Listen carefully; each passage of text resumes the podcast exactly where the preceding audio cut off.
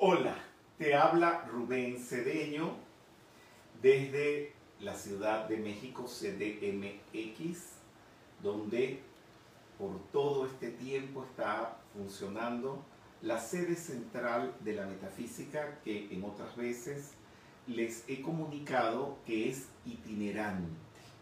Donde esté la sede central, en ese lugar, se hacen todos los arreglos para coordinar la metafísica a nivel mundial. Hoy tenemos una actividad muy importante que parte la metafísica en dos. Y ustedes dirán, wow, ¿qué será lo que pasa? Sí, se los voy a explicar. Es eh, metafísica avanzada, ya tengo todo preparado, ahí tienen el libro Metafísica Avanzada, bien, y esto, los tutoriales, es que no voy a impartir ninguna actividad de metafísica. Sencillamente les voy a explicar los contenidos de este texto y cómo estudiarlo. Entonces, estamos atacando a dos, eh, o atacando no, o favoreciendo dos bandos a la vez. El bando de los facilitadores, para que entiendan qué pueden hacer con ese libro, y también el de los estudiantes, para cuando tengan este libro en la mano, sepan de qué va, qué es lo que contiene. Pero aquí en esta obra ya les voy a explicar qué es lo que sucede. Esto es el tercer nivel del de, el ciclo básico de la metafísica. Vamos a ver si todos me entienden. Está la metafísica de Connie Méndez, que es una evolución de la metafísica de Emmett Fox. Pero les voy a hablar con el corazón. Emmett Fox lo que tiene son palabras simples, pero no contenidos simples. Llegar a realizar a Emmett Fox es un grado de iluminación, es un grado de realización. Toda esa gente que dice que Emmett Fox es muy fácil, que Connie Méndez es fácil, no han realizado lo que allí dice. No sanan cuando ven una emergencia de salud en un hospital, en una ambulancia. No sanan a nadie. Yo no sé por qué dicen que eso es fácil. Y Emmett Fox plantea eso. Cuando están sin dinero, precipitar el dinero. No sé por qué dicen que eso es fácil porque eso no lo hacen.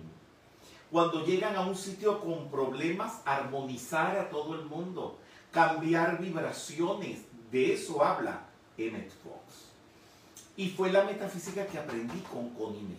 Muy bien. Hasta aquí estamos claros, ¿verdad? Sí.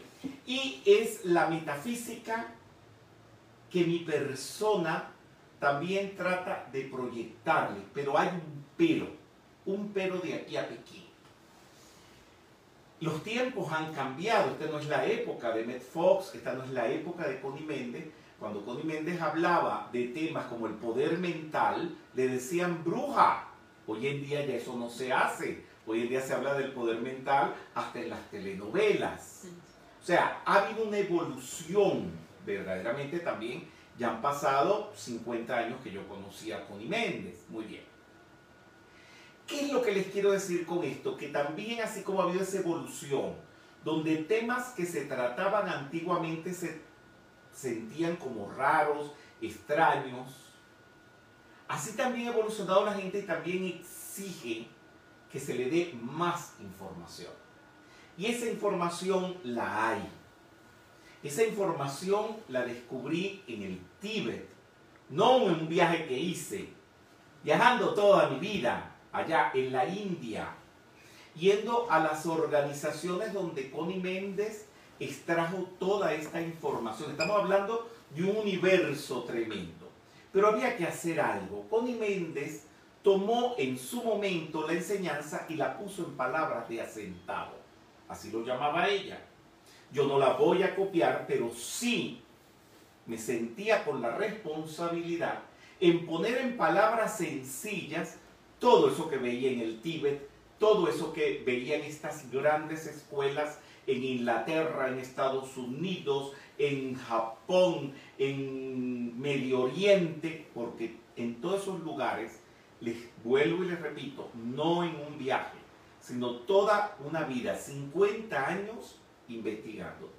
Había que transformarlo y ponerlo en palabras de acentavo, verbo y gracia, lo que ustedes han visto que se ha podido hacer con el Lam con el Bhagavad Gita, con los Yoga Sutras de Patanjali, con las, eh, la doctrina secreta, bueno, es una cantidad de cosas.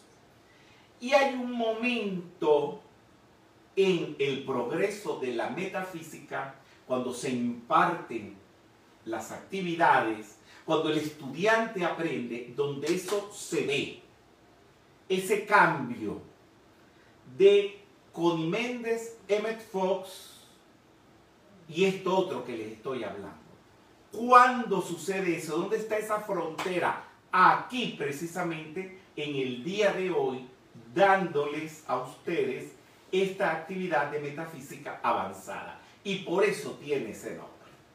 Si tienen preguntas, háganmelas ahora, porque esto es muy importante.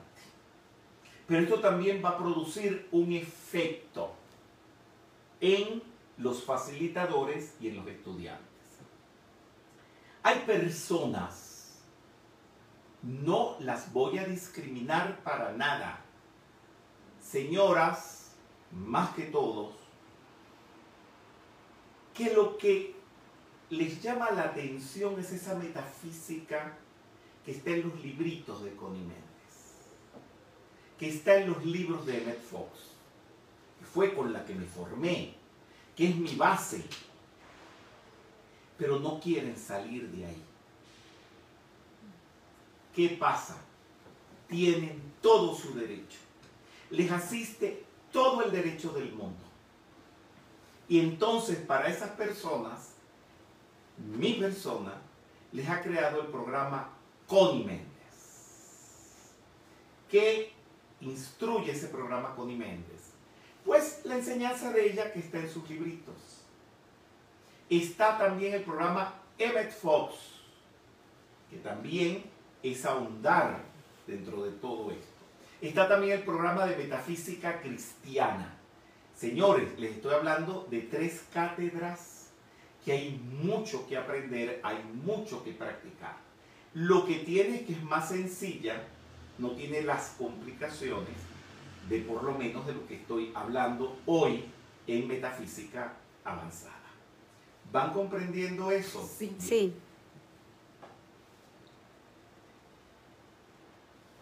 Y ha surgido un problema, no es general, no es mundial. Creo que lo he visto una sola vez y está sucediendo todavía, ese problema no se ha podido resolver. Y por eso lo denuncio, porque el problema no es mío. El problema no es de la gran mayoría de la metafísica, pero sí es un problema que está afectando a una muy pequeña población y eso hay que erradicarlo.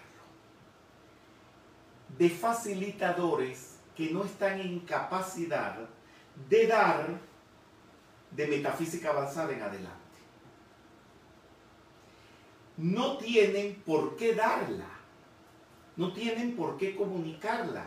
Siga con Connie Méndez, siga con Emmett Fox, que hay mucho y es muy hermoso, siga con metafísica cristiana. Y tan la aprecio que mi persona es la que ha elaborado esos programas para impartir esto. Pero ¿qué ha pasado?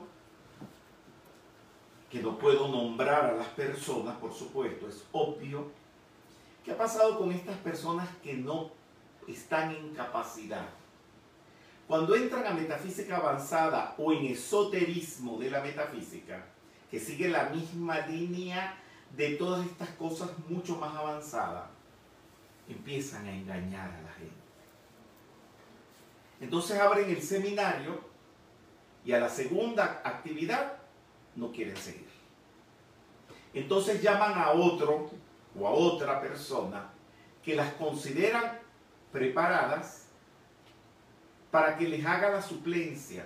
Pero no es suplencia, sino sencillamente que están abandonando la cátedra y se le entregan a otra persona. Y esa segunda persona, como ella no está comprometida ni ella creó eso, tampoco le da seguimiento y se burlan de los estudiantes.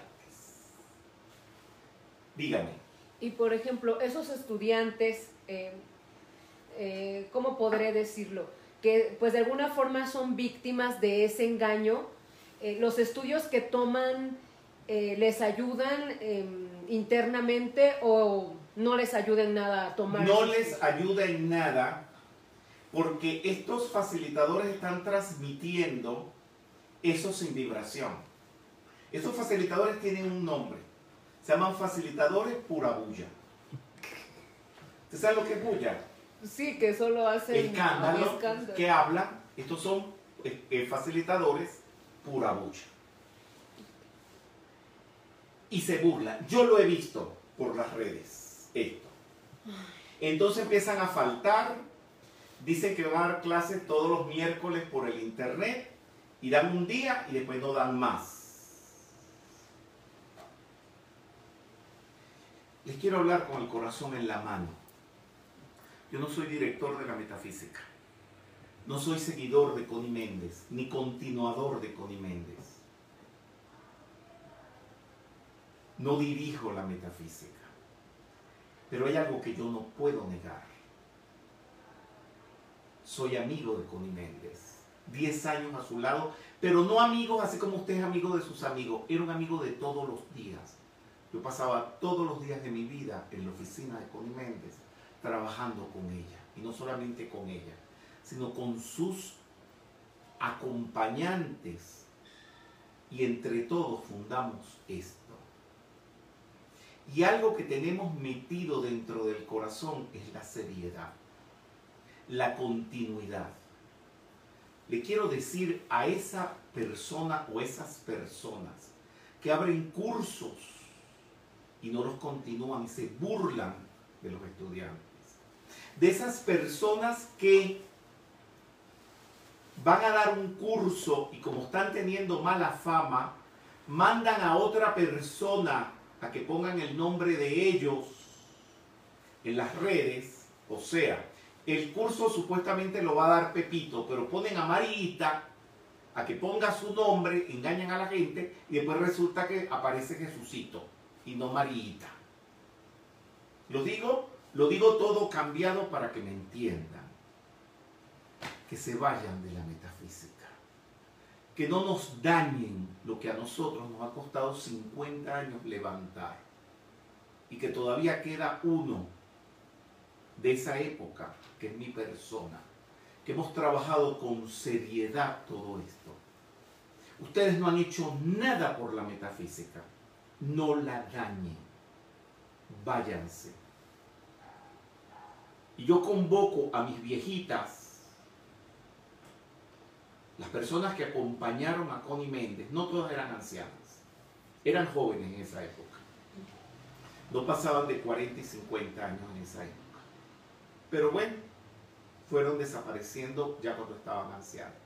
Yo las convoco porque yo sé que ellas nos acompañan en todo este trabajo, además de los maestros, los convoco para que sigan protegiendo esta actividad y esas personas que no tienen la debida seriedad para llevar esto, se vayan. Váyanse.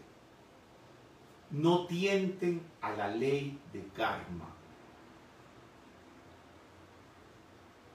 porque hasta el presente hemos llevado esto con seriedad. Han hablado horrores de nosotros, pero ¿por qué hemos seguido? Porque ninguno de esos horrores han podido comprobarlos, porque son calumnias, son mentiras. Si no, no tuviéramos 50 años en esto. Y en el nombre de esas grandes mujeres, y si el más allá existe, ellas tienen que estar escuchando esta conversación en este momento. Y en nombre de esos maestros, Cuando digo esos maestros, convocando al maestro El Moria del primer rayo, al maestro Serapis Bey de cuarto rayo, al señor Kutjumi, al maestro El Moria, al maestro Hilarión y a la propia Connie Méndez en persona a que vengan a defender su obra. Y que estas personas fuera de aquí. No es su lugar. Son libres de hacer lo que quieran, pero no se burlen de las almas. Porque tenemos derecho a progresar. Tenemos derecho a hablar de lo que vamos a hablar ahora. Que todo es la continuidad de lo que en un momento un Emmett Fox, una Connie Méndez plantearon, pero que no dieron más porque en la época en que ellos les tocó trabajar, de esto no se podía hablar mucho. Ahora sí. Y por eso se habla de esto. Y si ustedes no pueden con esto, no sigan. Sigan con Emmett Fox, con Metafísica Cristiana, con los libros de Connie Méndez. Eso se puede dar. Hasta una ama de casa puede con eso. Pero no nos ensucien nuestro patio de trabajo. Porque somos mayoría los que seriamente estamos asumiendo esta responsabilidad, que lo hacemos gratuitamente. No cobramos por ello.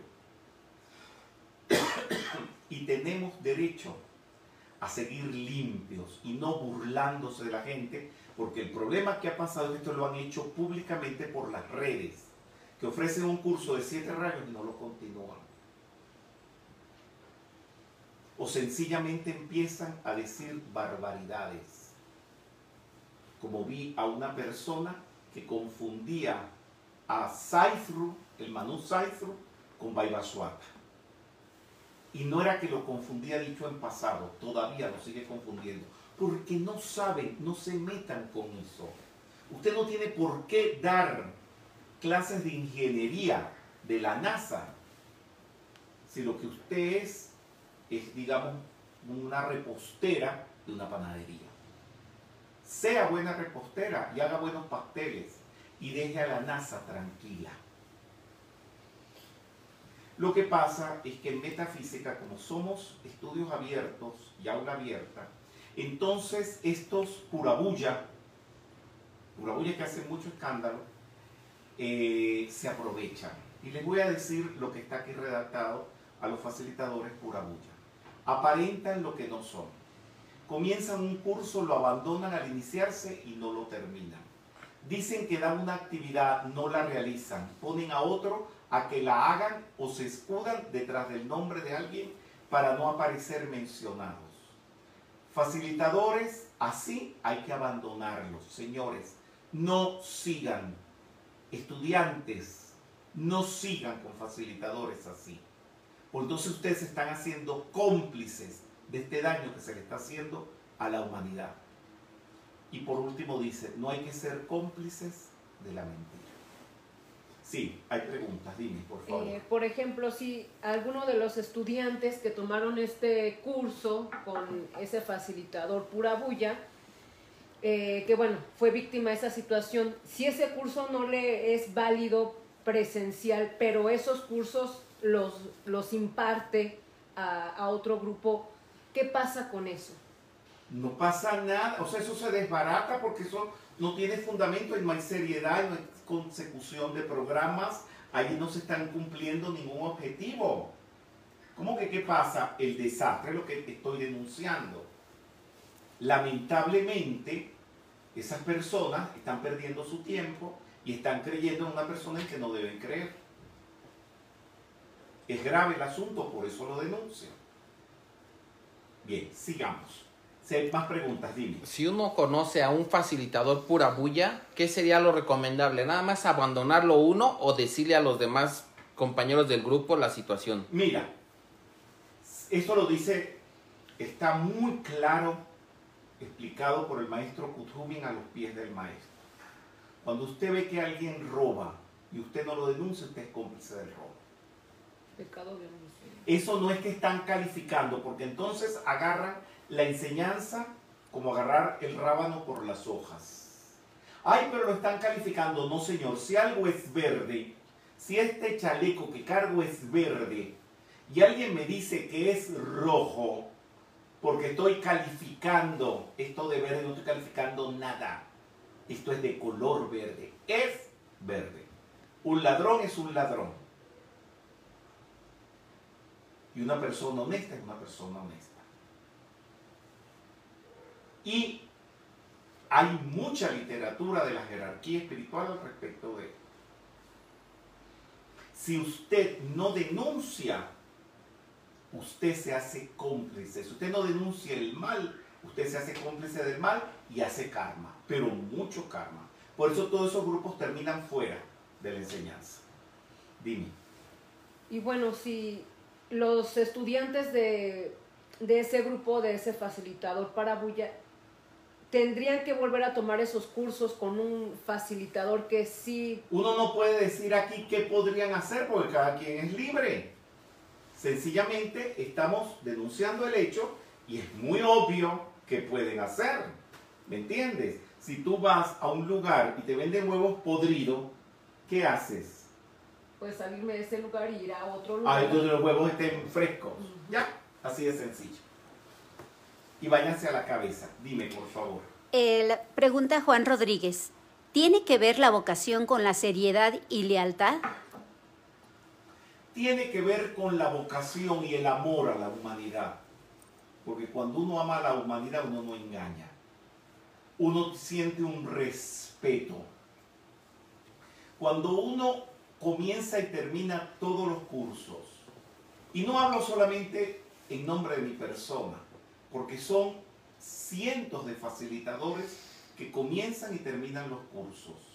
Es porque amamos a, a- la humanidad y nos amamos a nosotros. Porque imagínate que empiecen a decir que Pepe Pérez no termina los cursos. Pepe Pérez empieza a dañarse su nombre y no va a tener un nombre con credibilidad dentro de la enseñanza.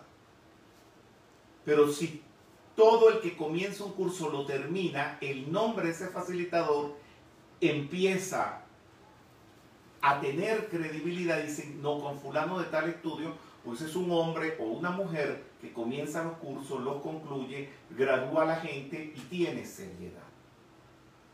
¿Ya entendieron? Sí, es muy importante eso. Bien. Aquí es donde a donde Connie Méndez no llegó. Pero si hubiera hablado de esto, no lo hubieran comprendido para Brahman. ¿Qué es para Brahman? Es lo que está antes de Dios o de la concepción de Dios. Es a lo que la Biblia habla las aguas insondables del abismo, que no lo explica Génesis. Es lo indefinido, es donde está la disolución de todo lo que existe, pero también el comienzo de todo lo que existe. Por allí empieza el libro y los cursos de avanzada. ¿Por qué es importante estudiar esto? Porque ahí no hay problemas, porque ahí no hay polaridades. Las polaridades son bien y mal, luz, calor, frío, caliente. ¿Me van siguiendo? Para Brahman es lo que trató de hablar el señor Gautama sin decir para Brahman cuando habló que todo es nada, que todo lo que existe es igual a la nada. Y eso es importante saberlo porque tú puedes recurrir a esta información, fíjense, estudiando, desarrollando la conciencia de para Brahman o lo absoluto y aplicándola en la vida, se disuelven todos los aprietos, porque allí no hay aprietos, porque está más allá de lo tóxico y de la raíz del conflicto. No me toca en este momento dar la actividad sobre para Brahman. Esto es un tutorial. Lo que estoy explicando de qué se ocupa. Luego de la Madre Divina Cósmica. Muy bien, hay preguntas, sí. Eh, sí, pregunta Daisy Castañeda. ¿Qué se puede hacer cuando un facilitador hace invitación para la conferencia y muchas personas no saben que es una persona que no está en la línea discipular? Bueno, yo no dije que no estaban en la línea discipular. Yo ese término no lo uso. Nosotros no lo usamos. Señores, ¿qué se puede hacer? Miren lo que estoy haciendo. Mi persona no se puede parar en la puerta de la actividad de ese facilitador a decir que no entren y que es falso, eso no se puede hacer. Sencillamente, denúncialo. Cuando le pregunten de qué color es el chaleco, diga que es verde. Cuando le preguntan por ese facilitador, digan lo que hace. Ya. Sí, otra pregunta. Jorge Luis Bastons.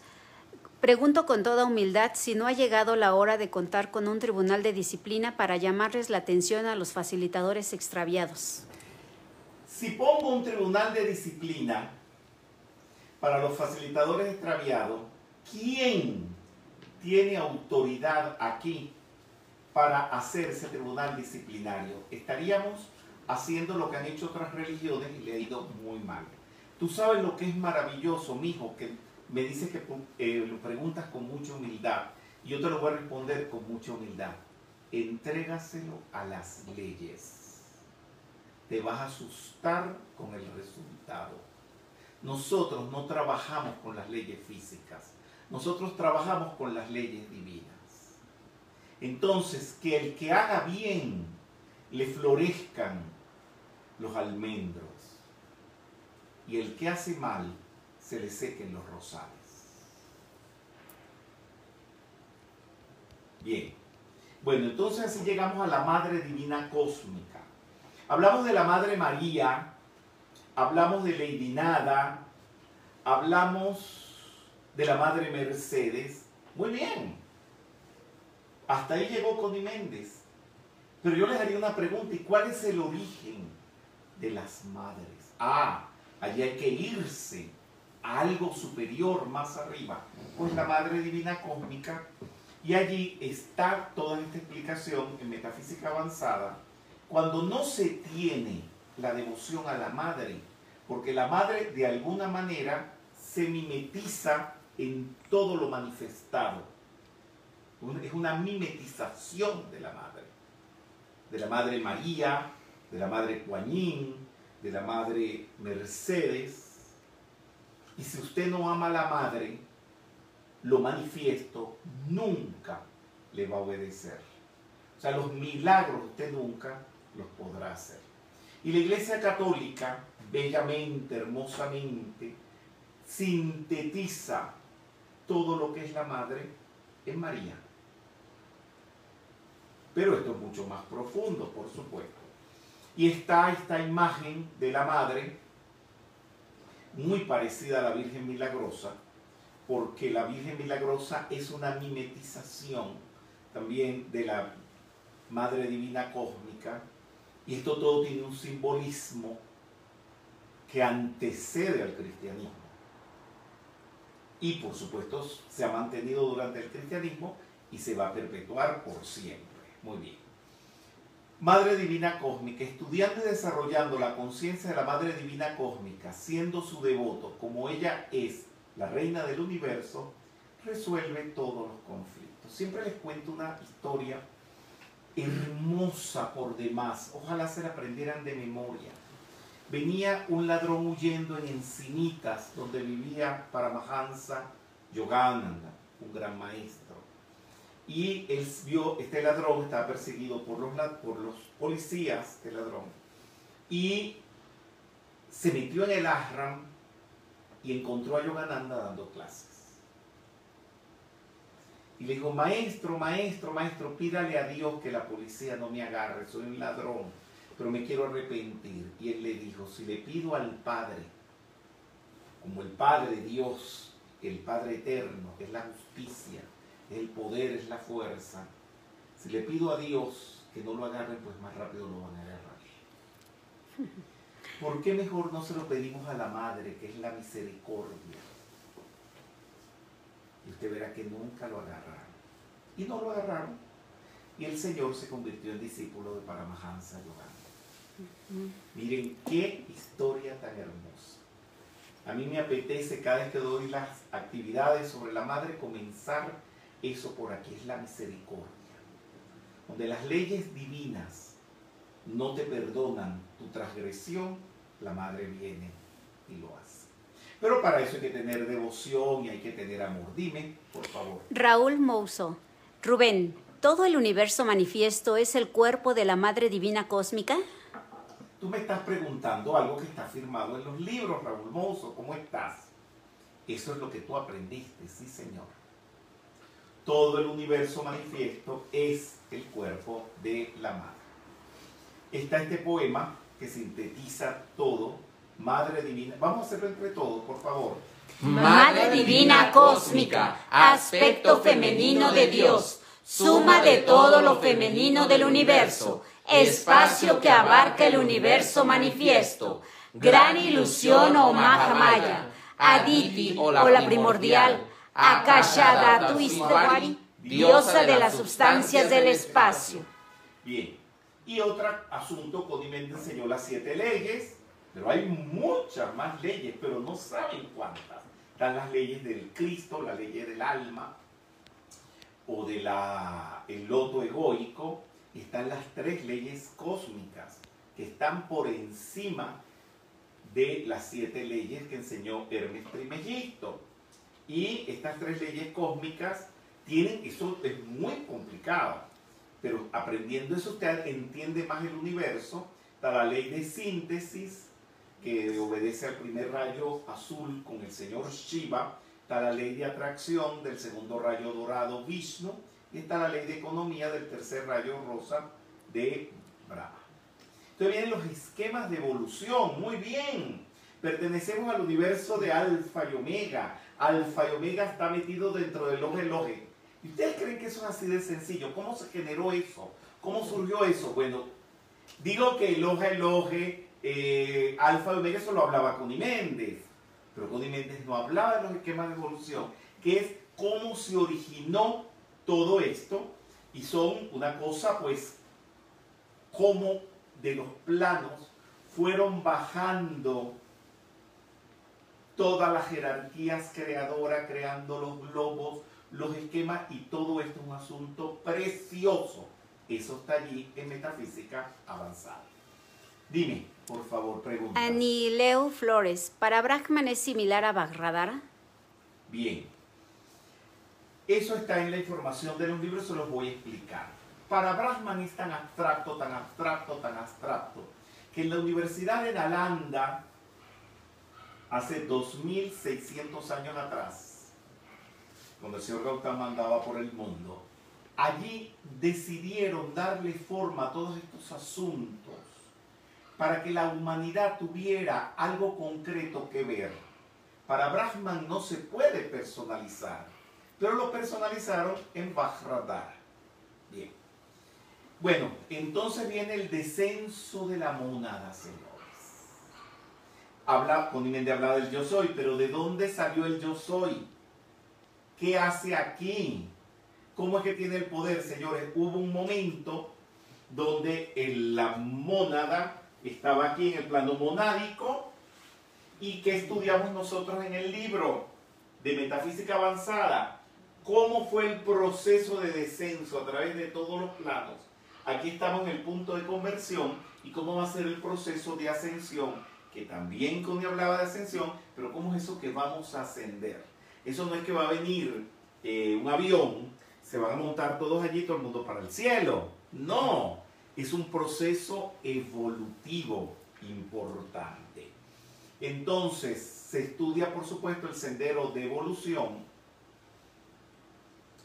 donde uno descendió del gran sol espiritual central como una chispa divina y va a regresar como un sol, por decirlo de alguna manera.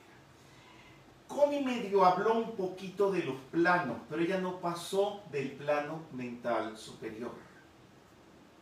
Se habló del plano físico, del plano emocional, habló del plano mental, y en el plano mental es donde está el Cristo, y está el cuerpo causal, la lámina de la presencia yo soy, que ella presenta, llega hasta allí. Y de ahí para arriba, ¿qué hacemos con el plano búdico? Con el átmico, con el monádico, con el ádico. No era necesario en aquella época, pero eso existe. Entonces aquí, en esta actividad, vamos a estudiar todos esos planos. Y por primera vez les quiero presentar los nombres de los planos sin sánscrito. Bien, hay una pregunta y la voy a atender. Augusto Alberti, entonces, ¿todos estamos pasando por ese proceso? ¿Cuál proceso, Augusto? Porque he hablado de muchísimas cosas. Por favor, mira. Ahí tienes el líquido. Gracias. Bien. Bueno, mientras tú reelaboras la pregunta que te estoy haciendo, que, ¿cuál proceso? Porque hemos hablado de muchos. Entonces, este, vamos a hablar de esto. Muy bien. Menciona que tomando conciencia de todo esto, pero también... Sí, bueno. Bien. El primer plano, el ádico primordial, para que lo tengan en castellano. El plano de la mónada del ser divino. ¿Ah? Plano primordial. Plano del ser divino, que es la mónada o el yo soy. Plano de la conciencia espiritual, que es el átmico. Cuando hay una diferencia entre ser y tener conciencia de ser, pero una diferencia tremenda. Plano de la comunión divina, que es el plano búdico. El plano mental, emocional y plano del paraíso terrenal, que es el plano físico, el plano terreno. ¿Me comprendieron? Sí. No es difícil y es más fácil entenderlo todo. Sí, por favor. Elsie Portillo, vamos ascendiendo con los distintos estados de conciencia y regresar al gran sol al gran gran sol espiritual central? Tú me lo preguntas simplonamente, pero para poder regresar eso tienen que haber ruedas, esquemas de evolución donde vamos a devolvernos a la conciencia, pero paso por paso, como estamos aquí en la Tierra ahorita, concienciando paso por paso cada asunto. Y eso no es así tan olímpico como se dice. Para eso se estudia, por supuesto. Y para eso es este tutorial. Seguimos. Entonces, las trinidades. La trinidad superior de Mónada, Atma y Budi. ¿Verdad? Y en esas trinidades vamos a ver la esencia de la llama triple. Codiméndez también habló de la llama triple. Pero ¿de dónde surge? Surge de Sachitananda. Sat es el ser, Chet, Chit es la conciencia y Ananda es el bienestar. Donde surge el rayo azul, rayo dorado y rayo rosa. Y se asocian al ser absoluto, a la inteligencia y el bienestar. El estudio del yo personal, ¿verdad? Aquí vemos que el yo personal, este cuadrado inferior, que es el físico, astral o emocional y el mental. Y está la tríada superior que conforme el yo soy, ¿verdad? Que es mana superior, Budi y Atma. Y el logo que es el gran sol espiritual central. Para que ustedes puedan ubicar dónde está la personalidad y qué es lo que pasa con la personalidad. La situación que expresé al principio de la actividad, de toda esta gente que quieren engañar, que comienzan los cursos, que no los continúan, que no los terminan. Señores, son problemas de personalidad. Y los problemas de personalidad los tratan los psiquiatras, los psicólogos. Porque una persona comienza algo y no la termina. Eso tiene remedio. Ahora, no somos los metafísicos los que tenemos que solucionar eso. Tiene que ser un especialista de la mente porque eso es una persona que le está fallando algo aquí. Esa persona que manda a otra a que ponga su nombre, que va a dar las conferencias, porque no quiere aparecer su nombre, tiene problemas de personalidad terribles. ¿Qué esconde? ¿A quién quiere engañar? Son problemas ya psiquiátricos. Y nuestros maestros nos recomiendan, pero casi una orden, que en los grupos no se acepten a personas con problemas mentales. porque hacen mucho daño y esa no es nuestra especialidad. Nuestra especialidad es develar un sendero de realización del yo soy, del Cristo, de resolver a través de la mente. Y usted me dirá, bueno, como es resolver a través de la mente, ¿por qué no se ayuda a través de la mente de esas personas? No porque la mente de esas personas la tienen dañada. Es como decir, bueno, ¿por qué no te trasladan el auto? Y si el auto está malo, tiene pinchadas las ruedas, tiene problemas en el carburador, no tiene gasolina, no puedes hacer nada.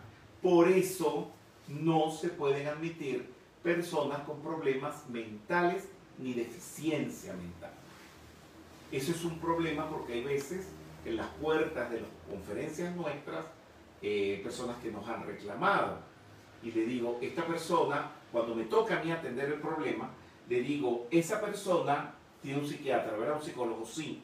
Pues no traigan un permiso de su psicólogo y yo se lo debo entrar. Que por supuesto no se lo van a dar. Porque una persona con problemas psiquiátricos, meterse dentro de esto le va a complicar el cuadro lo primero que mandan los psicólogos y los psiquiatras es que se salgan de grupos con estos conocimientos y todo eso porque necesitan limpiar su mente y poner orden mental. ¿Van entendiendo? Dime sí, por eh, favor. yo tengo una duda eh, referente a la lámina del tema que estamos viendo. Por ejemplo, Atma, Buddhi, Manas, eh, es que esa parte yo no la entiendo. O sea, en ese plano es como que ahí tenemos un germen de, esa conciencia. Te lo expliqué ahorita, pero no has hecho, porque todo esto no es que uno se lo explique y uno lo sabe. Eso no es así. Esto, esta información se comprende en la medida que se te van despertando células en tu cerebro para entender esto. El logos es la monada, el ser, el Atman es la conciencia, fue es Buddhi. Ah, ¿Me entiendes? Perdón, aquí está un poquito distinto. Atman, Buddhi, exactamente. Atman es la conciencia de ser. Buddhi es la iluminación con la comunión con todos los seres. Y mana superior, o sea, la mente abstracta. Todo eso conforma el yo soy. Entonces mira qué es lo que está pasando, que es muy importante. Tú no lo estás entendiendo porque tú no has agarrado ese seminario. Tú necesitas agarrar eso para poder entender esto porque esto no es así de simple. Bueno, sí es simple porque tener conciencia del ser se dice fácil, pero entender, ¿cómo te explico? No sé cómo son los procesos mentales de los demás pero voy a explicar de los míos. Una cosa es aterrizar en Roma, en un avión, que agarraste aquí en el aeropuerto, Benito Juárez, te montaste, volaste 14 horas y aterrizaste en Roma. Y otra cosa es tener conciencia de que en Roma. Que cuando vayas a la Plaza San Pedro, tengas conciencia de eso. Mi hermano Eduardo me contaba algo interesantísimo, buenísimo, y se los voy a contar ahora, no sé si él me está viendo. Él me dice que cuando fue la primera vez a la Plaza San Pedro, en el centro de la Plaza San Pedro hay un obelisco. Y él se sentó en el piso, se paró allí, no sé, y me dice que estuvo como 20 minutos o media hora repitiéndose, estoy en la Plaza San Pedro de Roma. Estoy en la Plaza San Pedro de Roma. Una cosa es estar y otra cosa es tomar conciencia de que se está. O sea, digo la Plaza San Pedro de Roma porque es algo tan glorioso, tan grandilocuente, que todo el mundo sueña con estar allí alguna vez en la vida. Y cuando tú llegas, ¿todos ustedes han estado en la Plaza San Pedro de Roma? No. ninguno ha estado aquí. Mira, fíjate. Cuando lleguen, acuérdense de esto que estamos hablando. Tomar conciencia de que estás. Pero la gente no lo hace. Yo veo los grupos de turistas que vienen con un guía que les lleva una banderita y dice, Plaza San Pedro de Roma, y toman fotos y se van. Esa gente no se da cuenta. Y después cuando llegan a sus países le preguntan, ¿y estuviste en la Plaza San Pedro de Roma? Dicen, ¿qué? En la Plaza San Pedro de Roma. Ay, sí, yo estuve por todo eso. y uno se da cuenta que no han tomado conciencia de nada. No critico a los tours, porque hay mucha gente pues que con eso resuelven conocer toda Europa, pero de nada sirve. No es la educación que mi persona recibió.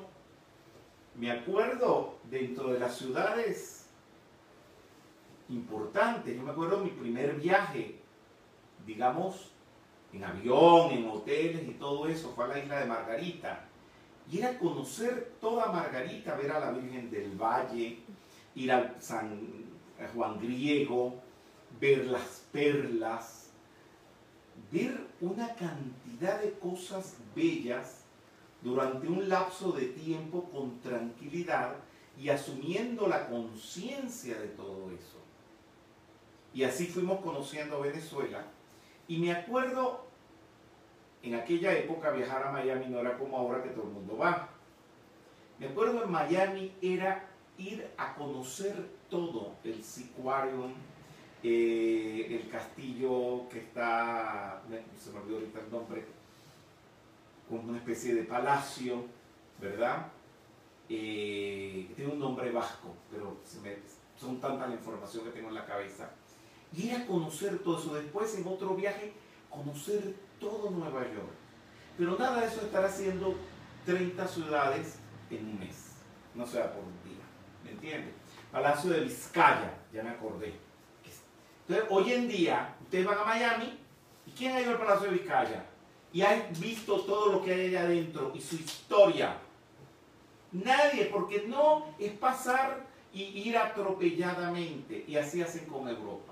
Y me acuerdo, porque de ahí saltamos ya para Egipto, era conocer todo Egipto, todos los templos con sus nombres pausadamente, sentándonos en los templos horas. Tenía tiempo de ponerme a leer todos los jeroglíficos de las paredes, traducírselos a mi papá. Era un proceso. Me acuerdo cuando estuve en New York, era conocer todo el Museo Metropolitano completo, los edificios con sus nombres, los acontecimientos en los lugares. Eso es tomar conciencia, porque por ahí es donde voy. Y ahí es donde el Cristo crece. Donde se alimenta el Cristo, porque el Cristo es conciencia. La gente mata, roba, atropella por falta de conciencia. Esas personas que hacen lo que denuncié al principio, de comenzar curso y no terminarlo, entonces son personas inconscientes. El inconsciente no trabaja con el Cristo. Y si no trabaja con el Cristo, ¿qué es? Inconsciente. No. Anticristo. Anticrístico. Anticristo. No es otra cosa que eso. Y eso es terrible porque esa gente le hace daño a la humanidad. Bueno, los chakras. Tantas barbaridades que se dicen de los chakras, señores, por inconsciencia. Entonces empiezan por allí los metachantas, que al limpiar chakras, los chakras no se ensucian. Al linear chakras, los chakras no se desalinean. Todo eso es por ignorancia y se valen de la ignorancia de los demás. Y tienen que estudiar eso.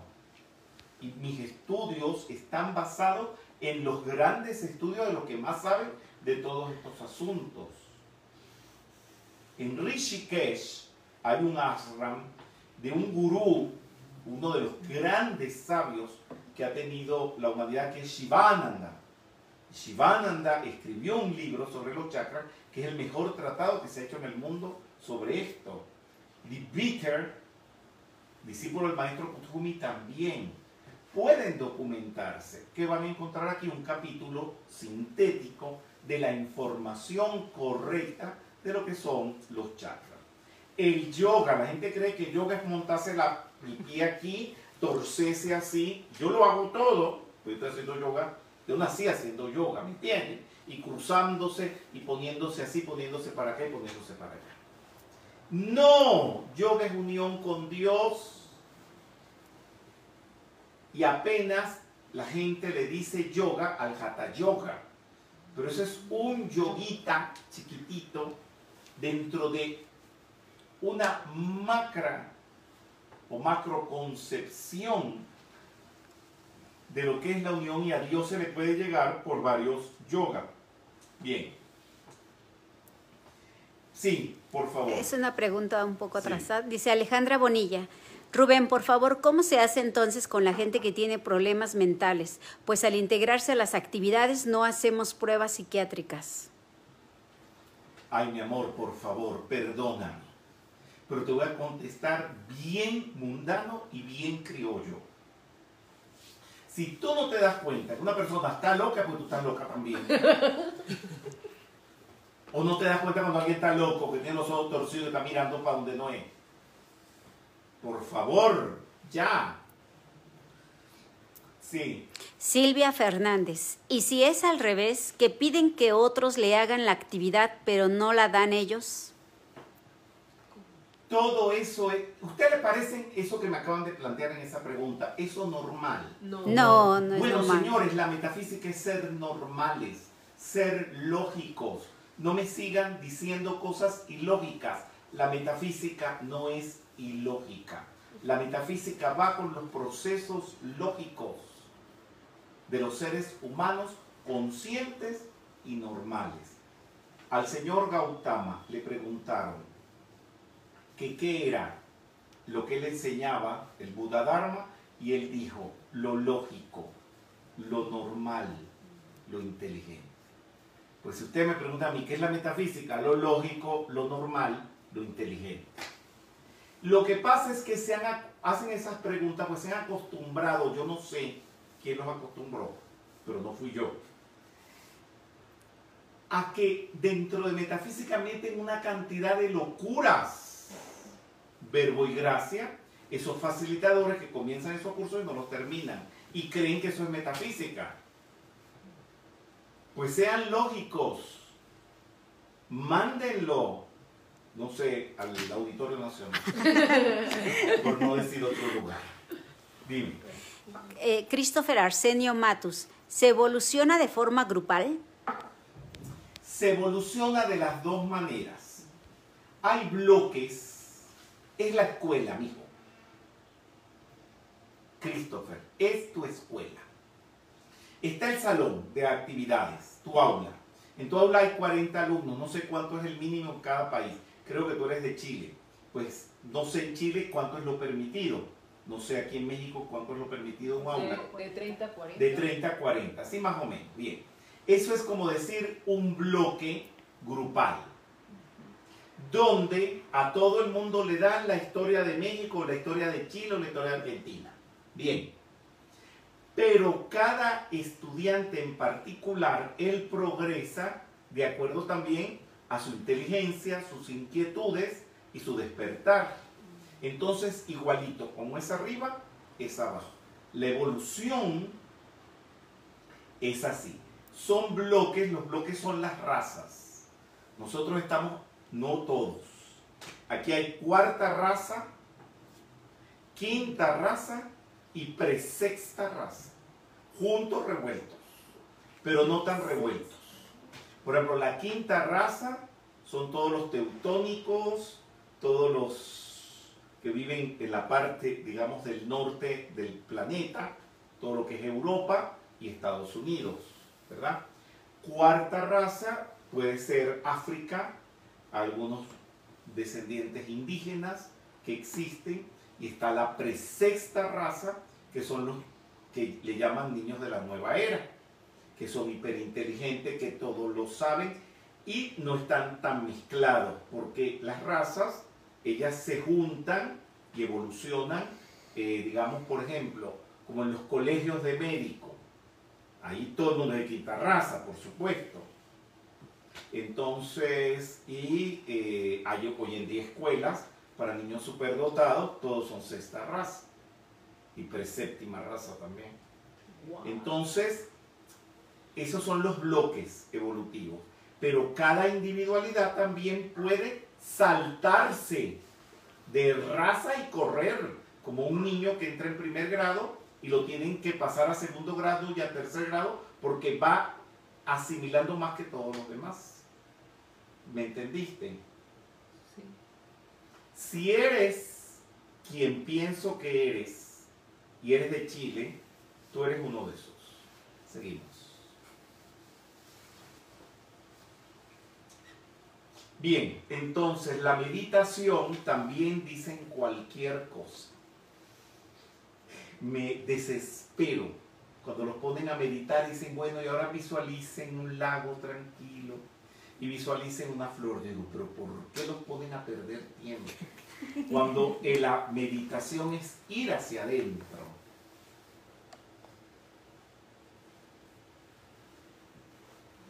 Entonces están los pasos de la meditación que no pasarán de moda jamás, que enseña Patanjali y que yo los he organizado de una manera un poco más lógica. Pues estos pasos tienen cuánto?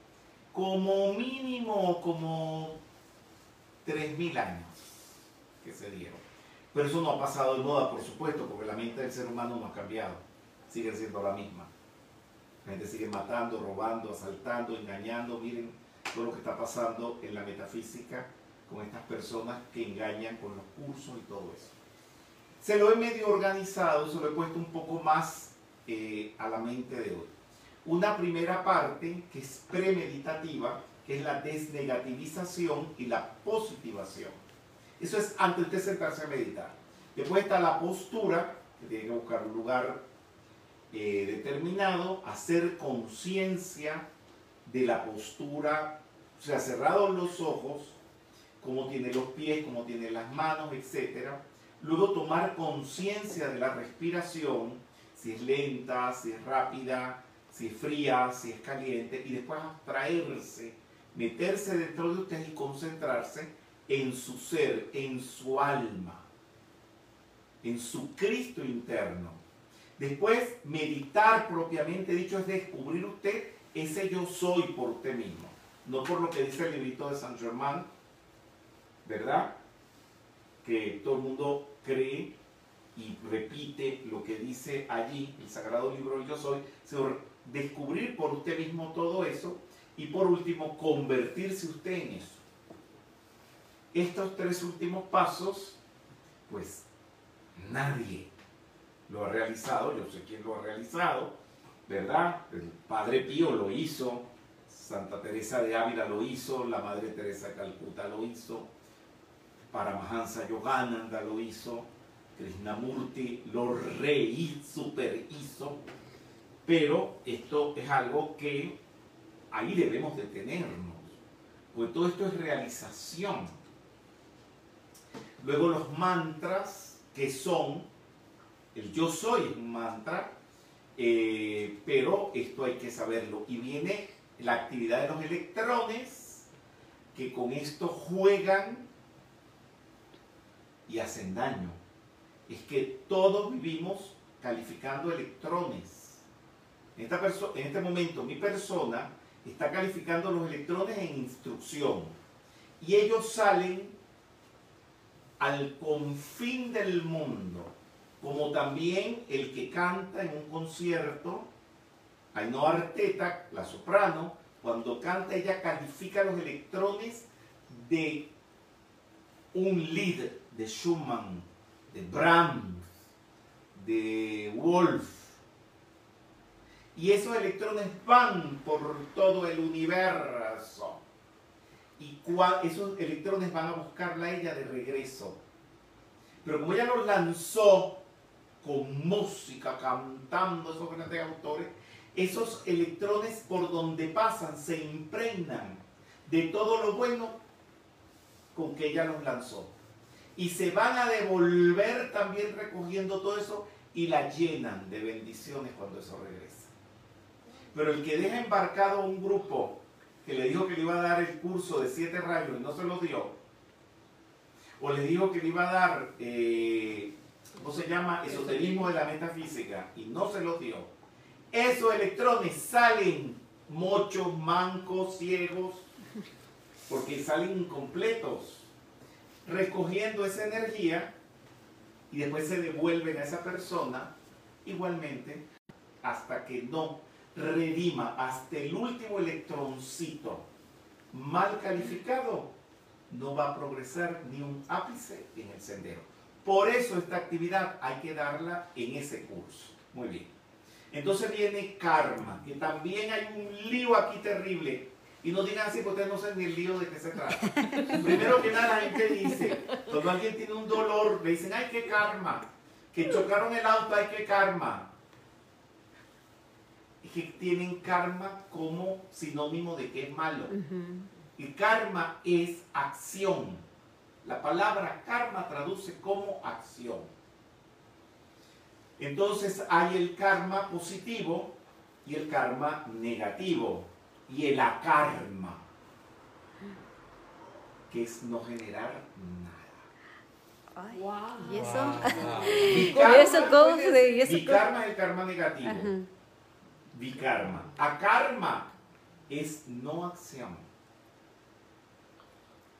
Cuando alguien es muy conflictivo, muy tóxico, y usted no pelea con él o con ella, y usted va con esa persona y se divierte, usted, y no pelean, no discuten, no tocan nada tóxico, tóxico usted está en akarma. Y akarma genera eh, desapego al fruto de la acción. Wow, ya es otro nivel. Esos son reniveles. ¿Qué pasa al desencarnar? Bueno, es todo un proceso muy bonito. ¿Qué pasa cuando uno desencarna? Lo primero es que todo lo negativo que le hiciste a los demás se te devuelve. Y hay gente que eso no lo aguanta y eso se le llama el purgatorio o el infierno. O sea, la Iglesia Católica tiene toda la razón de hablar de eso. Donde tú empiezas a purgar todo eso negativo que le hiciste a los demás. Y todo el proceso pues que pasa al desencarnar. Bueno, señores, cuando usted termina todo eso, usted tiene que agarrar su planillita, irle controlando a los estudiantes la asistencia. Yo sé que hoy en día hay otros sistemas. No me voy a meter en eso. Usen los sistemas de control para darles sus certificados a sus estudiantes, pero yo creo que hoy con esta, digamos, este panorama que les he dibujado, ¿verdad? Esta- este tutorial de todo el libro se darán cuenta lo importante que es dar esto. Ahora, vuelvo a como empecé. Si usted no se considera apto para eso, señor, de los pilares de la metafísica o de los siete rayos, devuélvase a los libritos de Connie Méndez, devuélvase a Metafísica Cristiana, devuélvase a Emmett Fox y le hará un gran beneficio a la humanidad. Pero no engañe y no quiera seguir si usted no está en capacidad de eso. Porque no es dar la actividad porque te la leíste ayer y la vas a explicar hoy. No, tú tienes que dar lo que tienes realizado, que salga de ti solo, sin haber estudiado, para que eso pueda salir con vibración, con energía y se pueda realmente hacer un trabajo. De esto tratan los tutoriales. Bien, ¿alguna pregunta más si la hay? No hay No. ninguna otra pregunta. Bueno, gracias. Gracias a ti. Gracias,